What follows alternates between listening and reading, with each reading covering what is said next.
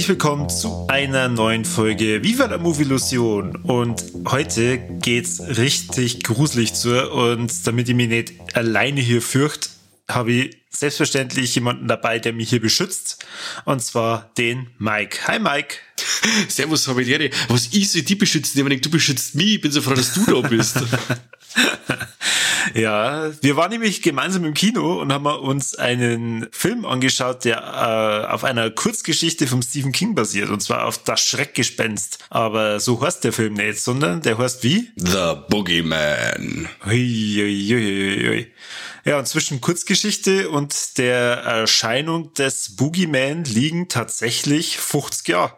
Das ist brutal, oder? Wahnsinn, gell? Das ist wirklich unfassbar. Erschienen ist das Ganze, die, die Geschichte zum ersten Mal, oder in einem Sammelband, sagen wir es so, vom Stephen King äh, mit dem Namen Nachtschicht, mit 19 anderen Kurzgeschichten. Ich habe tatsächlich das als für die wenigen Bücher, die ich ja damals gelesen habe als junger Campi. Eine Geschichte äh, und Graue Masse haben mich damals hübsch schockiert, mir hätte ich fast behaupten. Erstmal als Vorbereitung, damit ich nicht äh, recht blöd da bin, natürlich äh, nur angehört. Okay. Ich habe es jetzt nicht ganz so gruselig gefunden, aber ich äh, ich habe das ja jetzt ein bisschen umgedreht. Also ich habe jetzt zuerst die Boogeyman gesehen und mhm. mir dann das Schreckgespenst eingezogen. Und bei dir wird es genau andersrum gewesen sein. Ja, genau. Das war schon ein Kindheitstrauma, sagen wir so. Ich, die, ich will, werde gewesen sein. Also 10, 12, oder nicht. Boah, leck. Okay. Ja, das habe ich mir damals am Flohmarkt gekauft. Da hat mir der Einband gefallen und der Name Stephen King, den habe ich von meiner Tante her kennt. Ich habe das auch schon in der Fernsehzeitung gelesen, dann so die Kinder des Zorns, Kinder des Meisen, haben mir schon gedacht, ah ja, das könnte vielleicht auch eine Geschichte da draus sein oder das könnte die Geschichte zum Film sein oder so. Es hat ja unwahrscheinlich viele Geschichten aus dem, aus dem äh, Buch äh, verfilmt worden. Deswegen hat mir gerade das Buch so neugierig gemacht. Mhm. Boah, krass. Sagen wir mal, als Kind war bei mir bei, ah, wie, wie hießen das, Gänsehaut, äh, da war schon ah, Schluss. Ah, ja. Äh, da war ich nicht auf die Idee gekommen, dass ich mal irgendein Horrorband vom Stephen King Cool. Ja, äh, Gänsehaut hat meine Schwester gelesen und ich bin gleich zum König Stefan um mich und hab mir die Hobbiten-Sachen durchgelesen. Okay, aber jetzt für unsere Hörer, die natürlich nicht wissen, um was es in die Boogeyman geht, wobei man sich das natürlich denken kann, geil, also Boogeyman hat ja irgendwie schon immer irgendwas Gruseliges ja. an sich. Es geht um ein Monster, das im Schrank wohnt und ähm, sich die Schwachen in der Nacht holt und äh, sich anhand von Angst ernährt, oder? Kann genau. man so sagen. Ja, und äh, nicht nur Angst ernährt, sondern es macht dann auch Nägel mit Kipf und äh, bringt dann auch die betreffenden Personen einfach um. Der, der Titel, das Schreckgespenst, der trifft es eigentlich für, für die deutsche Übersetzung um einiges besser, finde ich, weil Gut, und der Boogeyman, klar, du hast es vielleicht in irgendwelchen, in irgendwelchen anderen Verfilmungen oder Serien mal in diese Richtung kehrt und man kann ja immer irgendwas Gruseliges dann draus basteln. Ja. Aber unter Schreckgespenst kann man sich ja doch deutlich mehr vorstellen. Und äh, das Interessante ist, dass ja die Handlung von das Schreckgespenst da wirklich komplett in The Boogeyman vorkommt, aber auch nur so einen, einen winzig kleinen Teil ausmacht. Und zwar mhm. das Intro. Richtig. Und das finde ich ziemlich cool an dem ganzen Film, weil er die Geschichte nicht irgendwie aufbloßt, sondern voll gut in, das, in, den, in den Film integriert. Und das muss ich dem Film auf alle Fälle schon mit zugute halten, dass das nicht versucht worden ist, aus dieser Mini-Geschichte also ein Mordsepos zu machen, sondern das wirklich so einzubauen, dass es Sinn macht. Der Film geht los, man sieht ein kleines äh, Mädchen, ähm, das sie vor irgendwas im Schrank auf einmal, oder es erschrickt sie vor etwas, was aus dem Schrank rauskommt und das Mädel dann erstmal kalt macht. Es äh, gibt dann einen Szenenwechsel, man sieht den Dr. Harper, der ein Psychologe ist, der bekommt spontan Besuch von, ich glaube, er heißt Lester Billings, oder? Ja, genau. Und der Lester erzählt ihm, dass all seine drei Kinder gestorben sind und man ihm des, des Mordes bezichtigt, obwohl er eigentlich da gar nichts dafür kann, weil es eben dieses, dieses Monster war und arbeitet das da ein bisschen mit dem Harper halt auf, also wobei es für einen Harper mehr unfreiwillig ist. Und so beginnt der Film. Der Rest vom Film dreht sich aber nicht um diesen Lester Billings, sondern um die Familie Harper, weil die, die Familie, er hat nämlich zwei Töchter, der Dr. Harper, einmal die Sadie und die Will, oder? Sawyer steht bei mir. Sawyer, ach, er heißt Will. Bin ich doof. Er heißt Will, genau. Aber gut, äh, gut, dass du aufpasst. Also Sadie und die Sawyer, äh, Sawyer ist noch recht jung und äh, hat schon irgendwie immer so ein bisschen Angst vor der Dunkelheit, hat äh, eine ziemlich coole Leuchtkugel. Die ist mega. Und die Sadie, die ist so, ja, äh, kurz vor 18, hätte ich jetzt mal gesagt, mhm. und ähm, muss sehr stark mit äh, sich selber kämpfen, weil ihr Mutter erst vor kurzem gestorben ist und das ihr noch sehr, sehr stark hinterherhängt. Und ja. sie da sehr unsicher ist, weil halt ihr Vater da nicht groß drüber reden möchte. Genau, und weil halt da alle drei so ein bisschen angeknackst sind, ist das natürlich gefundenes Fressen für dieses Schreckgespenst, das wahrscheinlich der Lester Billings aus Versehen mit in das Haus genommen hat. Mhm. Ist ja auch nicht so, wenn sie nicht schon fake nur Probleme hätten, jetzt kommt der Teufel auch noch und äh, spukt gruselig im Haus umeinander. Ja, jetzt mal ganz plakativ, wie hat dir denn der Film gefallen? gut. Also ist jetzt kein, kein sehr gut herausragend, aber er hat mir sehr gut gefallen. Er hat mir, er hat mir gut gefallen. die, die Lage ist, äh, er verlässt sich nicht nur auf den Horroranteil, sondern er macht's wie ein paar andere Vertreter aus dem Elevated Horror, wie jetzt Hereditary oder der Babadook, äh, auch ein bisschen auf seinen Drama-Anteil, der jetzt da eben ähm, auf die Familie zu münzen ist, wegen dem Tod der Mutter, der zum Verarbeiten ist. Und der Aspekt, nimmt im Film ganz schön viel Platz ein. Ähm, und normalerweise finde ich sowas eigentlich ziemlich cool, ähm, wenn man vor die Leute mehr weiß, als wir nur das äh, Kanonenfutter sind oder dass man mit denen ein wenig mitfiebert, weil es eigentlich arme Teufel sind. Nur in dem Film war es mir fast ein wenig viel, beziehungsweise ist es ein wenig schwach inszeniert worden. Ich habe so eine Phase gehabt, äh, weiß ich nicht, ob du dich erinnern kannst, wie es dann die Party feiern für die Sadie, das wieder ein wenig ähm, positiver gestimmt ist mit ihren Freundinnen und so. Und da habe ich mir schon gedacht, auch wenn Zwickfilm jetzt nimmst aber das Tempo ganz schön raus. Und das macht er ein paar Mal. Äh, da wo dann das Tempo wirklich so, so niedrig ist, dass du dann gesagt hast, okay, wenn jetzt die Figuren ein bisschen interessanter werden, war, war der Part jetzt nicht so fad. Ja, er hat seine normalen Horrorschwächen, so, ähm, wo man sich halt dann denkt, oh, bitte mach das doch nicht. geh, geh doch nicht in den dunklen Raum, wenn du genau weißt, dass das Viech irgendwie Angst vor Licht hat oder bewaffne die oder geh doch da nicht hin zu der einer Verrückten oh, und ja äh, ja, irgendwie diese typischen Horrorwarnungen, sie hat entweder noch nie einen Horrorfilm gesehen oder der ist einfach euch scheißegal. Ja. Das fand ich eher dann ein bisschen doof. Diese Durchhänger, die jetzt du meinst, fand ich okay, weil, sagen wir mal, gut, sie wollten wahrscheinlich jetzt nicht zu viel drumherum irgendwie erzählen, sondern halt dann das schon mal wieder auf den Punkt bringen.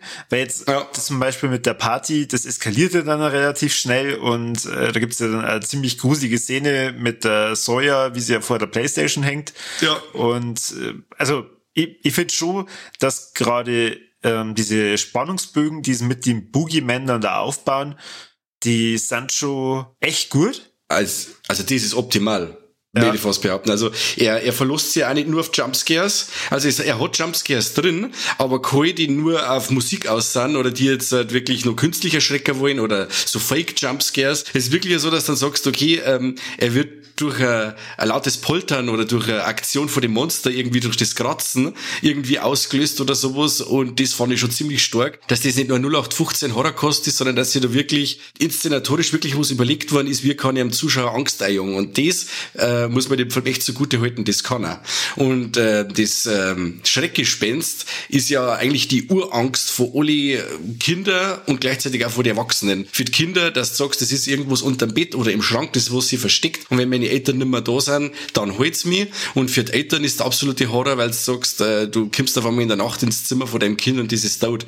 Also ich bin wirklich auch heimgekommen und habe mir dann gedacht, was scheiße, es ist wirklich so, dass du dann versucht wärst, zum sagen, ich mache jetzt lieber mal die Schranktür zu. Einfach nur mit das zu ist. Ich habe jetzt keine Angst. Nein, ich habe keine Angst. Aber ich mache jetzt die Schranktür mit ganz zu, dass zu ist. Fertig. und sicherheitshalber auch noch irgendwie. Er hat Spackseine, um und unter den Spackseine. Da kann er ohne kratzen. Und am nächsten Tag sämtliche Schränke abmontiert. Brauchen wir nicht mehr. Nein. Das kann alles auf einen Haufen. Ja. Also mein Fazit wäre auch, dass es echt eine gute Unterhaltung war. Also ich habe ein bisschen Panik gehabt, dadurch, dass ich schon die Trailer öfter gesehen habe, dass ich schon alles in dem Trailer gehabt habe, was gruselig ist. Aber ich fand, also er hat schon sehr viele Sachen aufgebaut und äh, äh, also eine gewisse Mystik aufgebaut, die ja Bock macht auf mehr. Auf jeden Fall. Äh, der, der, Höhepunkt und alles, äh, das hat mir super gefallen. Also, wenn mir jemand fragen hat, hey, lohnt sich es, den Boogie bei dem Kino zum Singen, dann, dann darf ich auf jeden Fall Ja sagen. Ja, unbedingt. Also, es ist ein Film, den meine ich, der kehrt auch ins Kino, weil das Sounddesign ist ja ziemlich geil. Ich weiß nicht, jeder hat nicht so eine fette Anlage daheim und so, aber so wie das dann gemacht ist mit dem Kratzen und dem Poltern und so, wenn das Viech kommt oder, ja, oder wenn es dann so, so Szenen hast im, im Flur und so und wenn du da nicht weißt, wo, wo ist denn jetzt und das ist schon sehr geil gemacht gemacht. Und äh, wie gesagt, ich glaube, dass das im Kino ganz schön stark rüberkommt. Oder mhm. ich weiß, dass es im Kino geil rüberkommt, aber ob es nicht daheim also ist, weiß ich nicht. Also ähm, als Kino-Erlebnis schaut einem auf alle Fälle nicht. Die Darstellung vom Boogeyman, die hat mir ziemlich gut gefallen. Die hat mir ja, wie schon vorhin gesagt, das Schreckgespenst vorher nochmal angehört. Und da äh, ist es ja dann als äh, mit äh, runtergehängenden Schultern und mit einem Kopf von äh, einer Vogelspinne beschrieben worden. Äh, Vogelscheuche, eine Vogelspinne. Mhm, genau. Da habe ich dann überlegt, wie war denn diese Zeichnung, die der äh, Lester Billings am Dr. Harper erzeugt hat, zu dem Schreckgespenst und habe mir dann versucht, es nur anhand von der Kurzgeschichte vorzustellen, wie es dann ausschaut. Und da fiel es mir eher schwer. Da muss ich sagen, haben sie die Darstellung von dem Boogeyman im Film um einiges geiler gemacht. Mhm. Ja, die, die, es wird ja nur ganz vage beschrieben im Buch. Mehr, mehr Informationen kriegst du eigentlich nicht, wie das, was du jetzt gerade gesagt hast. Und ähm, anhand von dem kann man ja noch einiges an Fantasie walten lassen. Und das haben sie eigentlich äh, recht cool gemacht. Dann bin ich bei dir. Auch das CGI, also das ist ja 100% CGI. Ähm, das Viech hat aber Gewicht. Und es kommt hübsch wuchtig rüber, wenn es Leid anspringt oder irgendwas. Also das vom CGI her war das, war das echt top umgesetzt. Und auch vom Design her, ähm, die Zeichnung, die, die du sagst, die ist der, dem kommt's hübsch nahe, wie es dann in Wirklichkeit ausschaut. Und auch der Kniff, wo du dann, äh, wo unser Haupt, äh, unsere Hauptfigur die Zeichnung sagt, wie das ausschauen soll, ist ja dass du die Zeichnung nicht gleich sechst als Zuschauer. Du sechst es ja erst später im Film.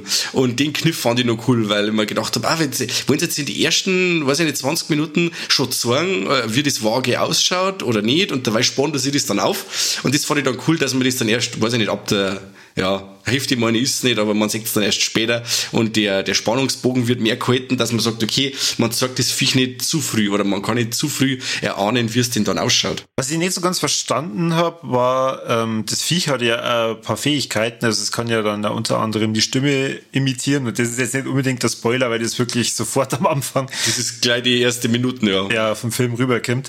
Ähm, aber äh, hat es nur mehr Fähigkeiten gehabt, äh, Leute zu imitieren? Also hat es irgendwie als, als das Gesicht oder so wechseln können?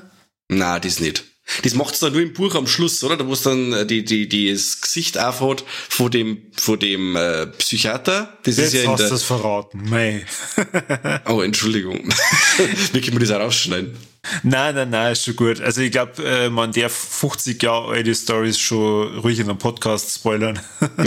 okay, passt. Ja, also ich glaube, mehr ist es nicht. Es ist wirklich nur dieses, äh, sie im Dunkeln verstecken, die Stimmen noch machen und ähm, ja, und das klang ja eigentlich schon fast. Das ist äh, schon ein ganz widerlicher Bastard, der die, unsere Hauptfiguren schon ganz schön ans Leder will und kann. Ja. Hast und, äh, du. Also, ja, ja, bitte? bitte? Ich wollte nur fragen, ob du von dem Rob Savage, Rob Savage, übrigens ein richtig geiler Name, ähm, ob du die äh, andere Filme schon von dem gesehen hast? Na, ähm, ich habe nur über dich mal, also ein erfahren, also zumindest als ich mal seine Filmografie angeschaut habe, habe ich mir gedacht, Host, das kommt mir irgendwie bekannt mhm. vor. Ich glaube, der Mike hat da mal in die Warlex drüber geredet. Genau. Aber na, so ist mir kein Werk des Künstlers bekannt. Okay. Wieder der Dashcam nur interessieren, das ist auch so ein, so, so ein Found-Footage-Film, aber mhm. der ist bei uns auch noch nicht veröffentlicht worden. Und Host, wie gesagt, der hat mir sehr gut gefallen. Ja. Aber jetzt habe ich unterbrochen, was willst du noch sagen? Ich wollte äh, schon ein bisschen in Richtung Fazit gehen, weil ja, mal, das äh, habe ich mal den ganzen Film überdacht, äh, das ist mein absolutes Highlight da drin, und zwar diese Lichtverhältnisse. Mhm. Also dieses, diese Darstellung, und das klingt jetzt blöd, von so einer schwarzen Leere, äh, die, ich finde, das haben die so gut in diesen Film integriert, weil äh, das Haus hat äh, immer nur ganz so schummrige Lichter. Also es gibt sehr, sehr viele Ecken, wo du mhm. komplettes Schwarz dann einfach nur drin hast und du dir dann denkst, boah, fuck, ist es, ist es jetzt da drin? Start es jetzt gerade oh? Und es gibt halt ab und zu dann also sehen, da startet das Viech halt dann. Aber wie schon gesagt, dieses, dieses Ungewisse, das haben die schon sehr cool einbaut, dass du nie weißt, okay, ist es jetzt gerade nur mit dem Zimmer, kimmt irgendwas? Und äh, wir haben ja vorhin diese Lichtkugel dann auch von der Säure angesprochen. Ja. Das ist halt auch richtig cool. Also das ist, äh, ich glaube, es war am Mond, so äh, ein Handball großer Mond und der leuchtet halt die ganze Zeit. Und das hat halt dann ein Bett und schlaft dann auch damit. Und äh, wenn dann die die Sawyer merkt, okay, fuck, es ist gerade entweder was unterm Bett oder es kann was im Schrank sein, dann hat es das halt ein paar Mal gemacht, dass sie halt dann ihr, ihre Leuchtkugel in die Richtung halt dann schubst, um zu sehen, ja, ob da gerade was ist. Mhm. Und das ist eine ziemlich coole Idee. Und das, finde ich, hat sie durch den ganzen Film ziemlich genial durchgezogen. Das stimmt, da bin ich bei dir. Auch die Szene, wenn es dann beim Ding sind, bei der Psychologin und dann haben sie diesen, diesen Lichtkubus da, der so rot leuchtet und dann immer wieder das Licht nachlässt. Ja. Äh, wie es das auch gemacht haben, wie das inszeniert ist auch, ähm, wie dann der, der Boogeyman da hinten raussteigt und du dann immer wieder wirklich im, im, im Schwarzen sitzt und dann wieder nur so kurze Lichtflackerungen hast. Also das war auch ganz stark. Also lichttechnisch bin ich bei dir, das haben sie wirklich ausgereizt, das haben sie echt gut gemacht. Ja. Und äh, Flop wäre bei mir so diese starken Logiklücken zum Schluss vom Film. Also wo sie halt dann beim Finale wirklich irgendwie gefühlt nichts gelernt hat den ganzen Film über. Mhm. Mir scheißegal, ich gehe ohne Licht da hier, äh, ich gehe mit was sehr Dummen bewaffnet runter. Das sind schon, äh, naja, also ich finde, da fühlt man sich als Zuschauer dann ein bisschen verarscht. Ja. Vor allem, also die Hauptperson in dem Film ist die Sadie, also diese äh, annähernd 18-Jährige. Und die hat halt immer wieder so Momente, wo man sich halt dann denkt, jetzt solltest das vielleicht doch einmal deinem Vater sagen, dass da was war oder was ist.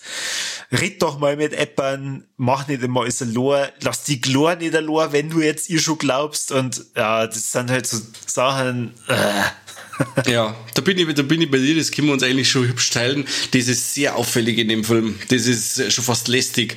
Ähm, und wenn man dann sagt, okay, das Viech ist vorher mit der Pumpgun fünf, sechs Mal angeschossen worden und das ist wieder aufgestanden und dann nehme ich aber nur zur Abwehr einen äh, Eishockeyschläger mit, dann sage ich, ah, alter Schwede, was ist denn los? Weißt du, wie du sagst, die hat nix gelernt, nix. Und auch wo ja. ich sage, okay, wenn das Viech in der Lage ist, äh, Glühbirnen platzen zu lassen oder sowas, dann kaufen wir so scheiß Knicklichter oder irgendwas, da gibt es so große, keine Ahnung, dass ich da eine Licht, äh, Lichtquelle hab. Ähm, aber ja, sie machen einfach gar nichts. Oder sie gehen dann wirklich nur wieder äh, mit der Lichterkette bewaffnet irgendwo hin, wo es auch wieder für saugeile Lichtverhältnisse sorgt, aber halt denkbar unpraktisch ist, wenn das Viech äh, Lamperl platzen lassen kann. Das, da bin ich bei dir. Aber immerhin war sie halt bewaffnet, weißt du? Die, die Glor war äh, was diesen Lerneffekt in dem Horrorfilm betrifft, um einiges besonnener als ihre große Schwester. Ja, das stimmt. Ja, und der Highlight? Mein Highlight. Ja, wirklich dieses Rüberbringen der, der, der Urängste. Das, das fand ich mega, das haben sie sehr gut gemacht und das ist wirklich auch, ich hab den Film dann auch mit heimgenommen, wie gesagt, der, der hat dann auch was mit mir gemacht. Also es ist, äh, das Kompensieren von diese Urängste, das hat er echt top. Und deswegen hat mir dann damals auch diese, diese Kurzgeschichte so gut gefallen und mich schockiert und das haben sie auch sehr gut dann in den Film transportiert. Ja. Also von meiner Seite, wie gesagt, eine Empfehlung, aber mit Abstriche. Also man muss ein bisschen dann, ja, auf so Dummheiten von, von den Figuren eingehen oder einfach drüber hinwegschauen, dann kann man mit dem Film ziemlich viel Spaß haben. Weil ich weiß nicht, ob, äh, was sagst du, kennen Elevated Horror Fans so, die wo so Hereditary oder wie gesagt der, der Babadook mengen, können die mit der Boogeyman auch was anfangen? Oder was meinst du? Uh also da ist äh, Boogeyman meiner Meinung nach deutlich äh, mehr so Mainstream-Horror-lastiger mhm. als äh, in dieses in diese Psycho-Richtung. Also mhm. ich habe es ja schon ein paar Mal gesagt, Babadook, das ist zum Beispiel halt einfach überhaupt nicht mein Ding. Da äh, verzichte lieber auf einige Logik-Sachen und schau okay. mal Boogeyman an. Mhm. Ich habe bei, hab bei, bei Boogeyman eher ein paar Mal an Mama denken müssen. Mhm. Ah, Gerade so mit den äh, Szenen, wo du halt nicht weißt, okay, kommt jetzt gleich der Boogeyman irgendwie unterm Bett hervor und so, oh, da, äh, äh wie du denkt, dann beidelt's mich. Weil, äh, so wie du schon sagst, das mit den Urängsten, ich glaube, wenn ich jetzt Single war, mit dem Film anschaue und dann allein äh, heimkomme und dann in meinem Bett lieg, dann da ich mir wahrscheinlich auch denken, ha, also so eine Leuchtkugel, die wird doch nicht so teuer sein. Ja, unbedingt braucht man. Ich habe auch schon gesagt, meine ja. Kinder, jeder eine. Jeder eine. Na also, wie gesagt, dieser Drama-Part, der ist, ähm, ist zwar da, aber nicht so gach und verstörend, wie es jetzt in den anderen zwei betitel, äh, benannten Filmen ist. Aber ähm, wie gesagt, äh, holt sich alles im Rahmen und ist wirklich für das Mainstream-Publikum gedacht. Das sehe ich da, das, das teilen wir uns. Und schon wieder teilen wir uns schon wieder was. Ja, also mir würde ja vor allem äh, das bei den Hörern interessieren, ähm, was ihr dazu sagt. Also schreibt es uns bitte gerne in die Kommentare, weil der unser Facebook-Post, da waren schon ein paar sehr ernüchternde Kommentare drunter. Also da mhm. waren anscheinend einige da doch eher enttäuscht. Also sie hätten sich ein bisschen was anderes gewünscht. Richtig. Vielleicht liegt's auch an die, unserer äh, 3T-Bewertung, weil die würde jetzt auch nicht so geil ausfallen. Uh, und zwar, na. Mike, kann man mir in dem Film eigentlich titten? Nicht eine. nicht eine. Nicht einmal eine. ja, und wie schaut's aus mit Trompeten? Null. Es wird nicht trompetet. Okay, okay. Aber bestimmt doch das ein oder andere tote Tier sind wir da drin.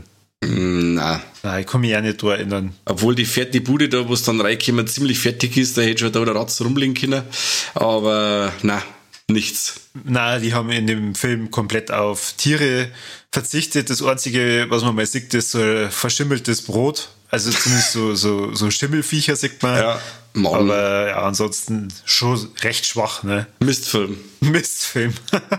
ja, gut, dann äh, war das soweit der Boogeyman, beziehungsweise das Schreckgespenst, wie schon gesagt. Also, finde den deutschen Titel gar nicht so verkehrt. Mhm. Aber klar, mit Boogeyman, da bist du natürlich international um einiges stärker unterwegs.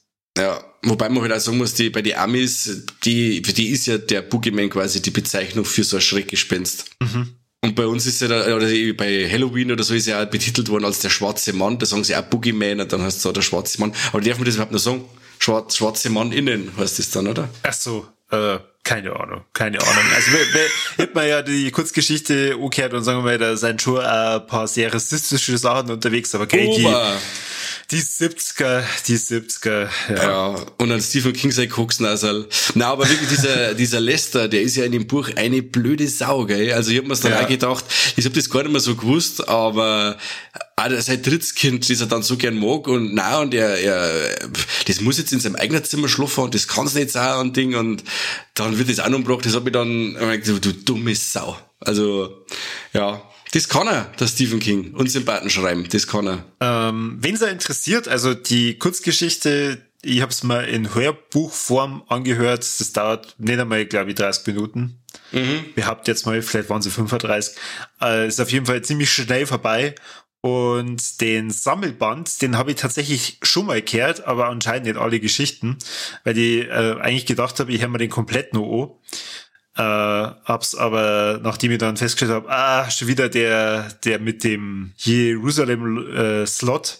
Ja. Na, da habe ich jetzt nicht nochmal Bock drauf. Obwohl die Geschichte, also ich, ich kann das Ding komplett empfehlen. Also die, die ganzen Kurzgeschichten, die da drauf sind, sind echt cool.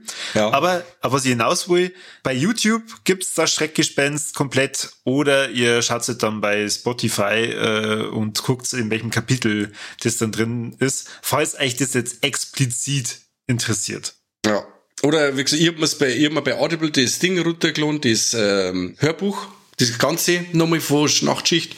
Ja. Und ähm, ich kann ich sehr empfehlen. Also, weil die, wenn du wirklich schaust, die, wie kann's jetzt, ich sage, ich hab's jetzt gerade da, also Briefe aus Jerusalem ist eine Vorgeschichte von äh, äh, Brennen muss Salem. Spätschicht ist verfilmt worden als Nachtschicht bei uns in Deutschland. Ähm, Nächtliche Brandung ist ähm, Vorgeschichte zu The Stand. Ähm, die Wäschemangler, The Mangler ist verfilmt worden. Das Schreckgespenst, wie gesagt, Graue Masse ist eine Episode aus Creepshow.